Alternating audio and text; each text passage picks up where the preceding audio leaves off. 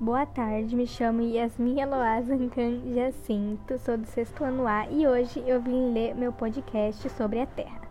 A Terra tem sido moldada por 400 anos de observação telescópica e expandiu-se radicalmente no último século.